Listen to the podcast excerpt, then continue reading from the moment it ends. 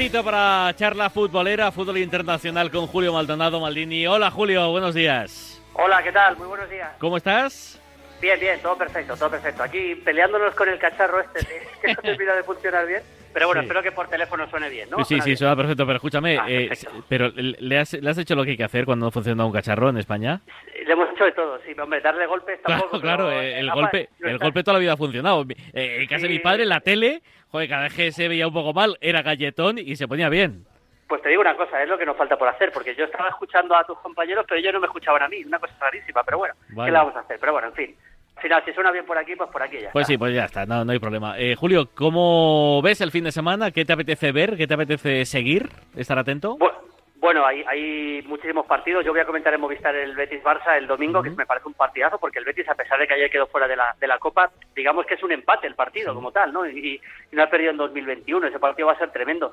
Y luego, por supuesto, el gran partido que hay en más allá de España es el Liverpool-Manchester City, que será el domingo por la tarde, en un partido que para mí yo creo que es la última oportunidad para el Liverpool de engancharse a la Liga. El, el City está otra vez en una velocidad de crucero fantástica tiene, tiene margen, desde luego, y está jugando muy bien, lleva 13 partidos seguidos ganados y el Liverpool no termina de, de funcionar del todo, viene de perder con el Brighton y es la última oportunidad para el equipo de Klopp de meterse en la lucha por el título de liga. Ese es el gran partido del fin de semana. Hay un Juventus-Roma también muy bonito en Italia, ahora hablamos un poco más de la Serie A. También un partido chulo ese Juventus-Roma, donde creo que la Juventus es favorita y que Cristiano llegará muy crecido después de los dos goles del otro día que le hicieron ser goleador en solitario de todos los tiempos. Pero bueno, el Liverpool-Manchester City y ese Betis-Barça para mí son los dos grandes partidos del fin de semana. Eh, ¿tú, tú crees que, que a Klopp le ha afectado tanto eh, la lesión de Van Dijk, Julio? Sí, le ha afectado mucho, sí. sí, le ha afectado mucho. Aunque en los últimos partidos, es verdad que llevaba un par de partidos mejores porque Salah está mejorando, pero el problema no ha sido tan atrás sino adelante, porque le costaba mucho hacer goles. Ha tenido una racha de cinco o seis partidos prácticamente consecutivos en- ya en este año 2021 que prácticamente el equipo no hacía goles. Y creo que eso le ha perjudicado. Creo que también le está perjudicando mucho, mucho que ya muchos equipos se le encierran al Liverpool. Estamos viendo partidos con el Liverpool dominando mucho ante equipos muy atrás. Ese ida y vuelta que proponía siempre el Liverpool de Klopp, cada vez le cuesta más hacerlo. Y creo que en eso, por ahí ha venido la- el fichaje de Thiago Alcántara. Consciente Klopp de que le iba a pasar eso. Pero entre que Thiago no termina de jugar a su máximo nivel y que no termina de, de resolver partidos, ha habido partidos que ha perdido en casa, pues se le han ido puntos casi casi eh, difícil difícilmente creíbles como con el Barley o el otro día contra el contra el Brighton. El que ha dado la tecla parece que es Tuchel, ¿no? Con el Chelsea. Sí, a ver, eh, hay varias claves. Ayer ganó 0-1 con ese penalti de Jorginho al Tottenham, que por cierto yo creo que lo va a pasar mal incluso para meterse en Champions, el equipo de Mourinho. Eh, hay varias claves de Tuchel que creo que hay que, hay que analizar. ¿Qué ha cambiado Tuchel con respecto a Fran Lampard? Ha cambiado la defensa, que juega con tres centrales, eso me parece fundamental. Como consecuencia de ello, ha recuperado a Marcos Alonso, porque Marcos Alonso con, en una defensa de tres centrales, como es un lateral muy llegado, rinde mucho mejor y está dejando fuera a Chilwell. Muy importante la recuperación de Hudson Odoi, me parece importantísimo Hudson Odoi, ya sea jugando como carrilero derecho o como ayer un poquito más por dentro, porque ayer jugó, por, jugó James por la derecha y él por dentro también está a un nivel muy alto, de hecho ataca bastante por la derecha el Chelsea, y luego muy importante eh, Jorginho. Jorginho en en el pivote creo que es un futbolista que Lampard tenía medio apartado realmente, porque lo hizo la temporada pasada el tramo final y en esta no terminaba de entrar del todo, y creo que para, para, para un equipo que quiere dominar, y creo que el Chelsea va a buscar dominar los partidos como ayer, Jorginho es fundamental. Ha, me- ha mejorado bastante, ojo porque no es una buena noticia para el Atlético de Madrid esta mejoría de, del Chelsea. Mm, Y, y, Julio, eh, también eh, te quería preguntar por el Leeds, por el equipo de Bielsa. ¿Qué te está pareciendo? Porque está más o menos en mitad de la tabla, pero bueno, está, está razonablemente bien. ¿Te está gustando a ti el, el Leeds? Es un equipo valiente, como no puede ser de otra forma. Sí, bueno, es un equipo muy valiente, sí, un equipo que va muy al ataque y a mí, a mí no me está sorprendiendo. Conociendo a Marcelo Bielsa, no me está sorprendiendo. Yo estaba convencido que este equipo no iba, no iba a bajar o, o ni siquiera iba a sufrir. Y es lo que está pasando, ¿no? Son partidos bastante abiertos, es verdad que de repente eh, le hacen bastantes goles en algunos partidos. Si vemos los resultados, es capaz de ganar 0-5 al West Brom y luego perder 3-0 con el Tottenham, luego perder un partido en casa con el Brighton, pero ganar, por ejemplo, el Leicester 1-3. Es Sí, decir, es mu- un mu- equipo- muy Bielsa, vamos. es muy Bielsa, sí, es una es un es un tío vivo, ¿no? El, el de cómo es Bielsa realmente y luego por ejemplo Banford está muy bien. Eh, yo creo que es un equipo que eh, como yo más o menos pensaba realmente que no va a sufrir para mantenerse, tampoco es un equipo para meterse en Europa, eso no, pero desde luego para mantenerse ningún problema. Mm, Serie, A, Julio, que querías hablar de la serie, por cierto, recuerdo el número de WhatsApp por si tienes alguna pregunta para Maldini, 628 26 90 92. Ahí lo grabas y Julio, si se puede responder, pues lo responde. Eh, Serie Italia, Sí, porque el otro día hicimos un análisis de cómo estaba la Premier y mm. yo creo que apetece mucho, mucha gente nos ha pedido también hacer de la Serie A. Es una Serie preciosa. Yo quiero, lo primero que quiero decir aquí es, es que hay un topicazo que no es verdad, directamente es mentira, que es que en la Serie A se metan pocos goles. Yo os digo que hace muchos años pudiera pasar ese topicazo de, ah, 0-0, qué resultado tan italiano y tal. Bueno, pues esto directamente no es verdad, aparte que una cosa como esta se demuestra con las estadísticas, o sea, los goles son goles, o sea, tú ves el, tanto por ciento de goles por partido y es una de las más altas de, Europa. desde luego de las, de las ligas grandes, si no es la mejor, es la segunda mejor detrás de la Bundesliga. Es, un equipo en que, es una liga en la que se meten muchos goles. Son equipos, eh, es una liga bastante abierta.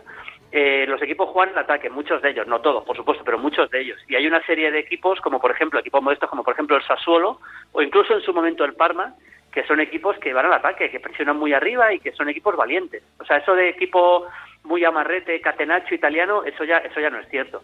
Y luego tenemos una liga preciosa por una cosa. Eh, esta vez sí, parece que la Juventus puede ceder después de nueve ligas consecutivas.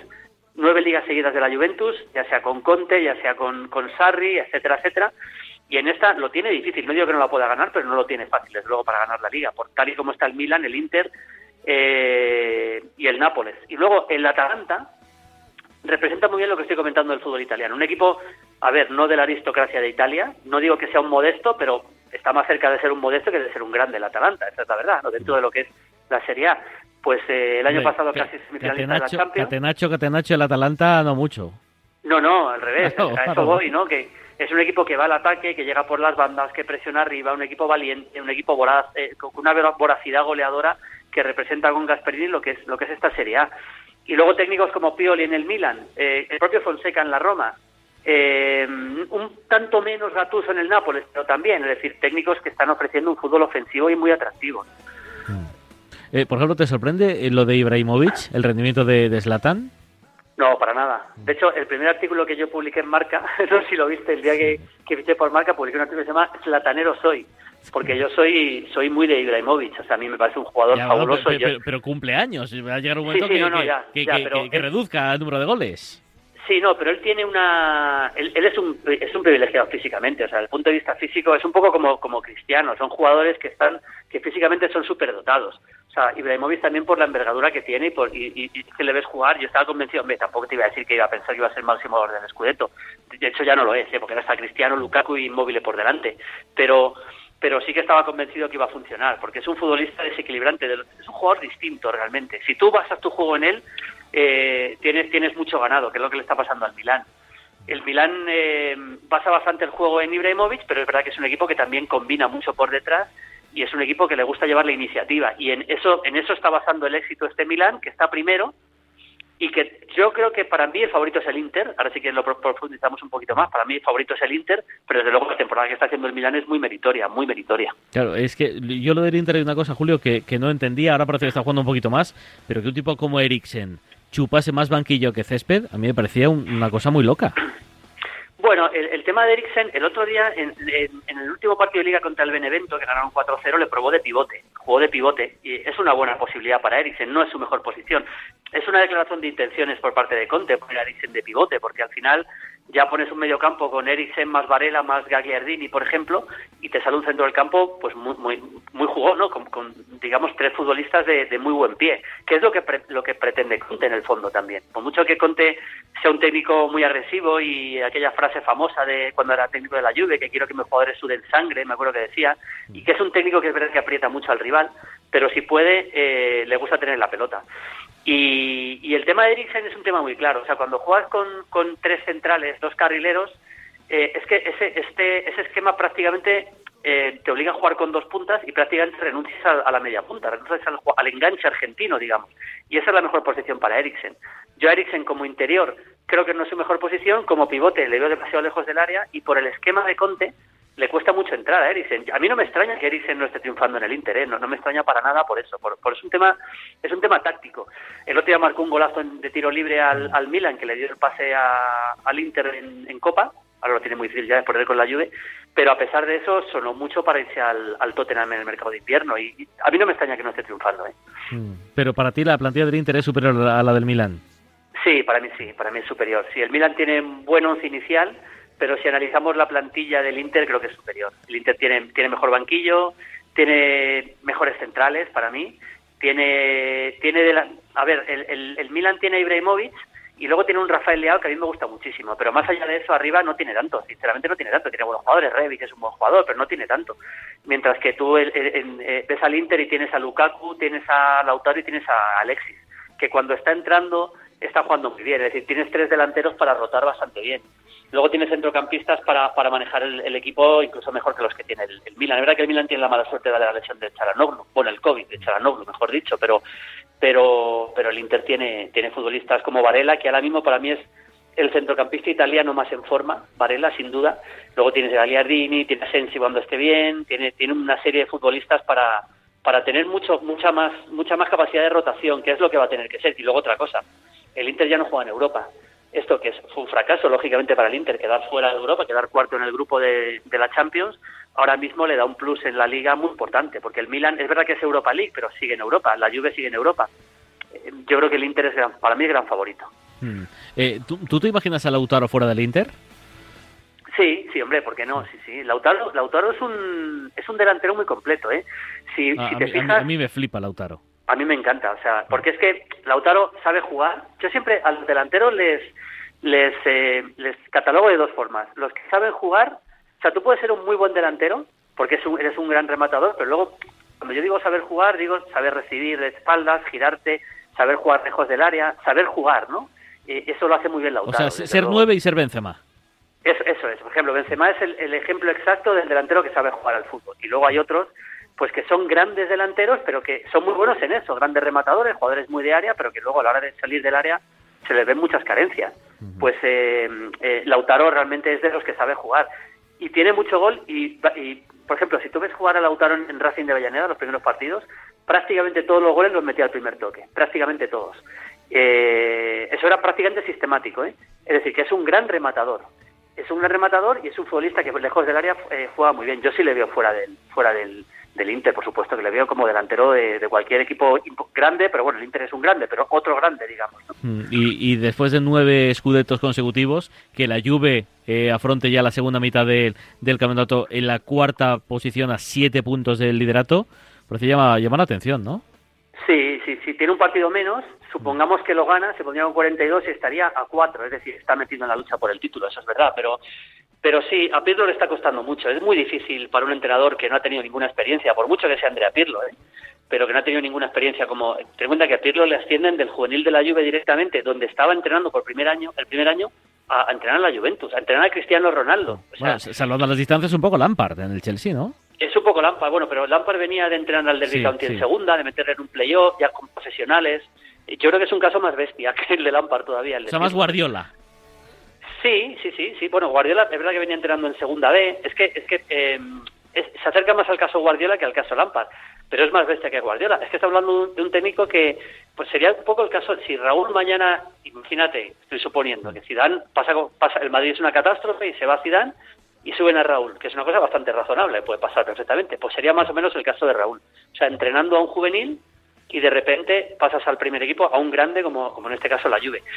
Eh, es muy difícil. Eh, le ha intentado dar vueltas al esquema, le ha intentado dar vueltas al equipo, está empezando a encontrar el medio campo ahora. Yo creo que Artur es muy importante en este equipo, muy, muy importante. Eh, creo que al final los partidos importantes va a acabar jugando Artur, el del Barça. Y entre que Dybala no está del todo bien, le está salvando una vez más Cristiano Ronaldo a la Juve para estar metido ahí arriba, porque Cristiano al final, sin hacer su mejor temporada, lleva ya 15 goles. Entonces él, es un futbolista que te, es un jugador que te gana partidos y más allá de eso la Juventus es un equipo que tiene bastantes carencias. Ha habido muchos partidos que le han dominado. Hubo un partido que, al final acabó ganando, pero estando con un jugador menos le acabó dominando. Lo mismo fue el Sassuolo, lo acabó dominando en la segunda parte en Turín, jugando con uno, con uno menos el Sassuolo, con lo cual la Juve tiene muchos problemas de, creación en el medio también. Mm, eh, ahora te pregunto por el Atalanta, que es rival del Madrid en Champions, pero te quiero cuestionar por Cutrone, por este chico que ha llegado a Valencia eh, prometía mucho y luego se ha quedado un poquito, ¿no, Julio?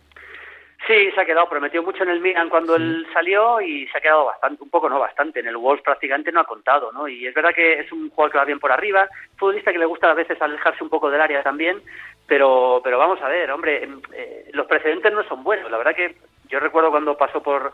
Eh, ha habido varios delanteros italianos que han pasado por el Valencia que no ha funcionado ninguno. Vamos a ver si esta vez sí puede acertar el Valencia con Cutrone, pero eh, yo creo que eh, es una especie de duplicidad de puestos con Maxi Gómez, pareciéndome Maxi Gómez bastante mejor que Cutrone ahora mismo. Vamos a ver cómo funciona. No, el caso más, más bestia de esto puede ser Inmóvil en el Sevilla. Sí, sí, sí, Inmóvil. Así que en Italia el Lazio se está saliendo. Bueno, está desde tercer máximo, el año pasado se salió, literalmente, y es verdad que, bueno, ha habido más, Amoruso, por ejemplo, ha habido bastantes casos de delanteros italianos que, no que en España no han cojado. Y, eh, otra pregunta, Julio, y ya doy paso a los siguientes, si te parece. Eh, Lo del Parma, claro, es que eh, los que ya empezamos a peinar cana, los que sobrepasamos los 40, recordamos el gran Parma de Asprilla, de, de Brolin, en fin, este que, que incluso si no me equivoco, llegó a ganar una recopa. Eh, sí, sí, al Amberes, en, Wembley, sí, al eh, claro, verlo ahora, eh, después de tantos problemas económicos, de tantos, de tantos problemas societarios, en puesto de descenso, tal, la verdad es que pica un poco los ojos. Sí, bueno, estuvo mucho peor, porque tuvo que hacer desde, la, Serie C, ¿no? O sea, al equipo le, digamos, fue una refundación, y, sí, este, aquel Parma, para los que sean más veteranos, aquel Parma de, pues decías, de Brolin, de Tino Asprilla, de Hernán Crespo, de Almeida, de, bueno, de tantos jugadores que... Al Atleti le eliminó eh, una o dos veces, yo creo. Yo recuerdo una, creo que fue de aquella Recopa, y luego jugó una final de UEFA contra la Juve también, ganó la Copa Italiana, llegó a ser líder, no, nunca ganó la Serie A, pero llegó a ser líder a mitad de temporada, recuerdo muy bien. Eh, y era un equipo magnífico, con Gianfranco Fola también. Y es verdad que aquel Parma, pues, eh, bueno, fue un equipo que con la Parmalat eh, tenía mucho dinero, fichó muy bien y ahora pues es otra historia. Es un equipo que con Daversa ahora mismo está penúltimo, lleva una racha horrible, de los últimos 8 o 10 partidos ha empatado uno y ha perdido todos los demás, o sea que se puede ir a, la Serie B de cabeza y vamos a ver, es una, es una lástima verle así, pero por lo menos le hemos vuelto, le hemos vuelto a ver en la Serie A, desde luego. Venga, preguntas. 628 26 90 92 responde Julio Maldonado Maldini. Hola Radio Marca. Eh, quería preguntarle a Maldini si qué piensa del, del central paraguayo Gustavo Gómez, si tendría alguna posibilidad en el fútbol español por las características que, que tiene. Bueno, Gustavo Gómez, eh, que está jugando en Brasil, y, eh, a mí me parece, me parece un jugador muy contundente, muy potente, muy poderoso físicamente, y me parece un buen central, muy del estilo de los jugadores paraguayos. Ese tipo de centrales en España siempre funcionan, seguro. Más preguntas. Hola Julio, buenos días. Esta semana es bastante clave en la liga italiana, por los enfrentamientos que hay y donde el Milán lo puede aprovechar para marcar más diferencia. Buenos días. Pues sí, bueno, hay que recordarla. Es verdad que es una jornada preciosa. El Juve Roma que he dicho antes, hoy juegan Fiorentina Inter, partido muy importante para el Inter, y el, Milan en principio tiene un partido cómodo ante el Crotón en casa. Eh, el Napoli juega fuera en Genoa, ante el, en Genoa ante el Genoa. Sí, es una es una jornada muy bonita. Es que esta liga italiana está preciosa y, vamos a el Fiorentina Inter de hoy, que es un partido con mucha carga histórica, es un partido muy bonito para ver también. Buenos días, Maldini. Una pregunta. Si Messi tiene un precontrato, entre comillas, con el PSG y ahora se tiene que enfrentar a, su futuro equipo, ¿tú crees que será capaz de marcarle un gol y eliminarlo? Bueno, bueno, primero habría que ver si eso es verdad que tiene un precontrato con el, con el PSG. Suponiendo eso, que es mucho suponer, suponiendo eso, eh, yo creo que Messi es suficientemente profesional como para salir al campo con la camiseta del Barça en este caso y meter, si no, pues si puede meter tres, meter tres. No tengo ninguna duda. Buenos días, Radio Marca. A ver, Maldini, ¿tú crees que pasará el Madrid contra el Atalanta? ¿Ganará esta semana en Huesca? ¿Repuntará la situación? ¿Qué pasa con Hazard? Madre mía, esta casa, esta casa está hecha una ruina. Vale, buenos días. Así para resumir, Julio. Joder, temas. Vaya, vaya, varios temas, por partes. Eh, lo de Hazard es una lástima. Eh, yo insisto que nadie podía esperar que tuviera tanta tanta carga de lesiones y yo creo que es un tema ya de estrés, de, también es un jugador que tiene un tren inferior muy potente y, yo creo que está jugando con miedo, probablemente. De hecho, si ves jugar a Hazard, te das cuenta que la pide mucho menos que en el Chelsea. Él venía mucho más atrás a recibir en el Chelsea, en el Madrid. O se la das o no viene a pedirla. Yo creo que está jugando seguramente con, una carga de presión tremenda. es, que es lógico. Es que se lesionó mucho y el hombre pues tendrá tendrá miedo de volver a lesionarse. Sí, claro, claro, no, no. Es una pena, es un poco un bucle del que va a ser muy complicado que salga. Ojalá salga, pero va a ser muy complicado que salga. Luego lo de Huesca, pues hombre, el Madrid por supuesto es muy favorito para ganar en Huesca. El Huesca ha mejorado con Pacheta, el Madrid va a estar sin, sin Militao, no sé, no sé si todavía se sabe si Ramos viaja o no, creo que se sabrá hoy, imagino que ya estará recuperado. Vamos a ver qué pasa con Nacho y qué pasa con Lucas, con Lucas Vázquez, que es un jugador muy importante en el Madrid ahora mismo. Eh, pero, hombre, lógicamente el Madrid es favorito, no creo que se le, deba escapar este partido. Y contra el Atalanta, pues va a ser, van a ser dos partidos de ida y vuelta. El Atalanta va a plantear un partido al ataque porque no a jugar de otra forma. Ha mejorado mucho, pero es un tiro al aire. Igual, igual hace un partidazo que pierde 1-3 con la Lacho el otro día. A mí me parece que la llegada de Kovalenko mejora mucho al equipo también y veo una eliminatoria bastante pareja, pero para mí favorito debería ser el Madrid. Para mí favorito es el Madrid. Pero los que no hayan visto mucho al Atalanta, Julio, ¿se puede decir que es muy bueno de centro del campo para arriba y bastante frágil hacia atrás? Bueno, es frágil por su forma de jugar, no porque tengan dos centrales, no porque los centrales no sean buenos, lógicamente no, no llegas a jugar en la Serie A o en el Atalanta si no eres un buen central, pero es verdad que tú ves a Toloy o ves a, ves a los centrales que salen salen mucho desde atrás combinando con la, con la pelota, entonces arriesgan. Es un equipo que asume mucho riesgo, con lo cual cuando asumes tanto riesgo, lógicamente, eh, pues sufres en defensa. Y es un equipo muy valiente, que llega muy bien por las bandas, que presiona arriba y luego, más allá de la marcha del Papu Gómez, Ilicic está en un momento de forma muy bueno, igual que Zapata, igual que Muriel. Es un equipo que tiene muchas armas para eliminar al Madrid, él las tiene. Bueno, Ilicic que metió 17 goles al Valencia el año pasado. Eh, Sí, se, sí. se salió del tío. Por cierto, yo he dividido a las personas, Julio, en dos tipos. Los que dicen el Atalanta los que dicen la Atalanta. ¿Tú en cuál estás? Yo digo el Atalanta, El Atalanta, eh, a, lo mejor, a lo mejor lo correcto es la Atalanta, no digo que no, Sí, pero va. Yo digo el Atalanta porque llevo toda la vida diciéndolo y, y- y no me sale, no me sale el Atalanta. Por cierto, no quiero dejar de comentar una cosa, que hay que hablar del Atalanta.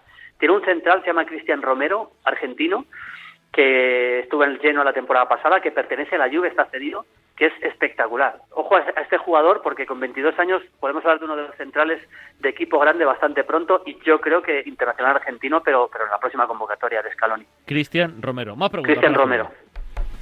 Buenos días, Maldini Pablo. Eh, Maldini, supongo que ya te lo habrán preguntado muchas veces, pero aún no he tenido la oportunidad de escucharte. Eh, ¿Qué opinas del jugador este brasileño que ha fichado el Atlético de Madrid? Creo que se llama Marcos, pero no sé el apellido. Gracias. Marcos Eh, Paulo. Marcos ser, Paulo. sí. Sí, Marcos Paulo. Bueno, está bien, es un chico bastante, es un extremo, un extremo bastante, bastante habilidoso. Y vamos a ver, son jugadores que cuando les ves salir de Brasil tan jóvenes, muchos al final engañan, ¿no? Pero bueno, vamos a ver si hasta qué punto funciona. El año pasado marcó tres goles, es decir, no es un gran goleador, pero sí es un jugador muy de ataque. 20 años, vamos a ver, hay que poner un poquito todavía en, en cuarentena, ¿no? Radio Marca. A ver, Maldini, ¿qué te parece esta ecuación? Y quiero tu opinión. Sergio Ramos al PSG, Mbappé al Real Madrid, Messi al PSG. Venga, un saludo. Me parece una ecuación fantástica para el PSG Eh, y mala para... Hombre, a ver, eh, si, si Mbappé acaba... eh, lo que tú me has dicho es bueno para el Madrid, bueno para, para, el, para el PSG, para el Madrid relativamente, porque perder a Ramos sería muy grave, pero tener a Mbappé sería muy bueno. Yo creo que es una ecuación difícil que se dé. Si se da esa ecuación, desde luego sale ganando el PSG, vamos, sin ninguna duda, a pesar de que dejaría fuera a Mbappé. Buenos días, Radio Marca Maldini. Hola. Mójate, hombre. A ver, Pues si no Artur hombre. o Pjanic. Está claro que Artur, ¿no? Porque Pjanic no le dan bola ni en el Barça. Ricky Puy, que está por delante de él. Es que ha sido un timazo eso, ¿eh? Bueno, yo hace poco estuve con Pjanic haciendo una entrevista y él, lógicamente, está un poco enfadado por no jugar en el Barça. Yo creo que es un futbolista que debería tener más minutos, pero pero Busquets ahora estaba más o menos bien y, por supuesto, De Jong está siendo lo mejor del medio campo. Eh, a ver, a mí Artur me gusta mucho. Me parece un jugador que creo que en el Barça nunca se le dio la oportunidad que merecía y sobre todo para jugar incluso más de pivote, eh, que, que era como más jugaba en gremio. Es un jugador que aguanta bien la pelota, que la esconde muy bien para dominar los partidos. Entre, es que lo- entre los dos, sinceramente, me parece una X entre Artur y Pjanic ahora mismo. ¿eh? Eh, hombre, por edad me quedaría con Artur. Más Hola, preguntas. buenos días, Radio Marca, desde Tarrasa. Eh, mi pregunta para Julio es, eh, ¿quién crees tú que podría ser un buen entrenador en el supuesto caso de que Zidane no continúe para no continúe la temporada que viene con el Madrid? Gracias. Bueno, eso es muy difícil de saber, porque claro, llegar al vestuario del Madrid es que es es que es otro mundo, o sea, es, es- Claro, es que tiene que ser Zidane. Es otro mundo, Claro. entonces es difícil. El Madrid han funcionado mucho mejor siempre los entrenadores, digamos, de la casa, ¿no? Eh, cuando no quiero decir perfil bajo, porque Zidane, por supuesto que por cierto, no, no es perfil bajo, al revés. Zidane es uno de los grandes personajes de la historia del, del, del fútbol. Quiero decir que no han entrenado a, a equipos, o sea, que no, no, Zidane no venía de entrenar al Liverpool, al Manchester United y, a- y al Bayern Múnich, ¿no? A eso me refiero, ¿no? Ese tipo de perfiles eh, se le han dado bien al Madrid habitualmente, ¿no? a mí, si me, si me das a elegir uno, bueno, el mejor es Guardiola, pero eso me parece que es imposible. Guardiola sí, igual, Madrid, difícil, sí, difícil. Es, es, complicado, pero, pero a mí un, un, tipo Nagelsmann, por ejemplo, me encantaría ver en el Real Madrid. Lo que pasa es que vamos a ver luego cómo entrenaría a jugadores de, pero, del máximo nivel. ¿no? Pero, y pobre Pizarra, ¿no? La, la, desgastaría.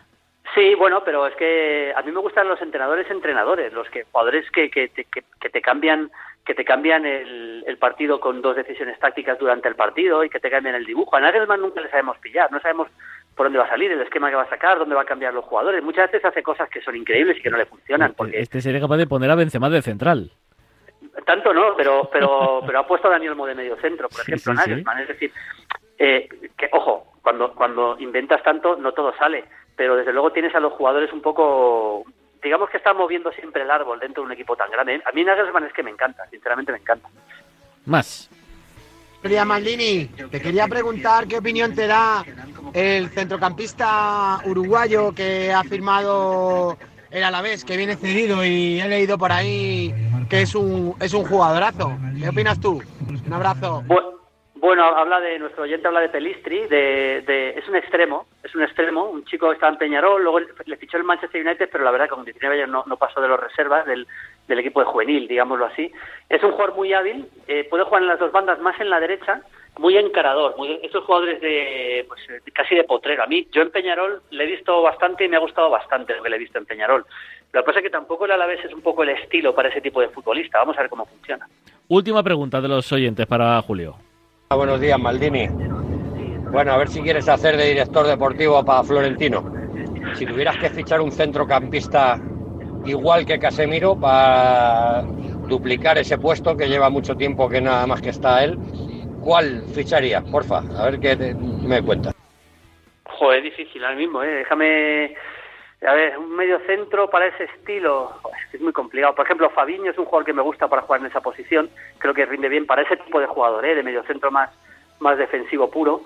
Eh, por ahí pueden ir los tiros, pero habría que mirarlo. ¿eh? Habría que, si quieres para, para, para la semana que viene, podemos hacer un, una, un, una serie de jugadores de mediocentros defensivos. Eso Ah, sería bueno. bonito. Para, Ah, bueno, si sí, seguro sí. nos está escuchando Raúl también, Sí. para, para mediocentros defensivos podemos hacer una cosa bonita para la semana que viene. por ejemplo. fantástico. Y la última, Julio. Bueno, amigos. bueno, Can- Kanté, por ejemplo, se podría fichar ahí, pero al final Kanté es un jugador que puede jugar ahí, pero que a mí me gusta un poquito más de interior.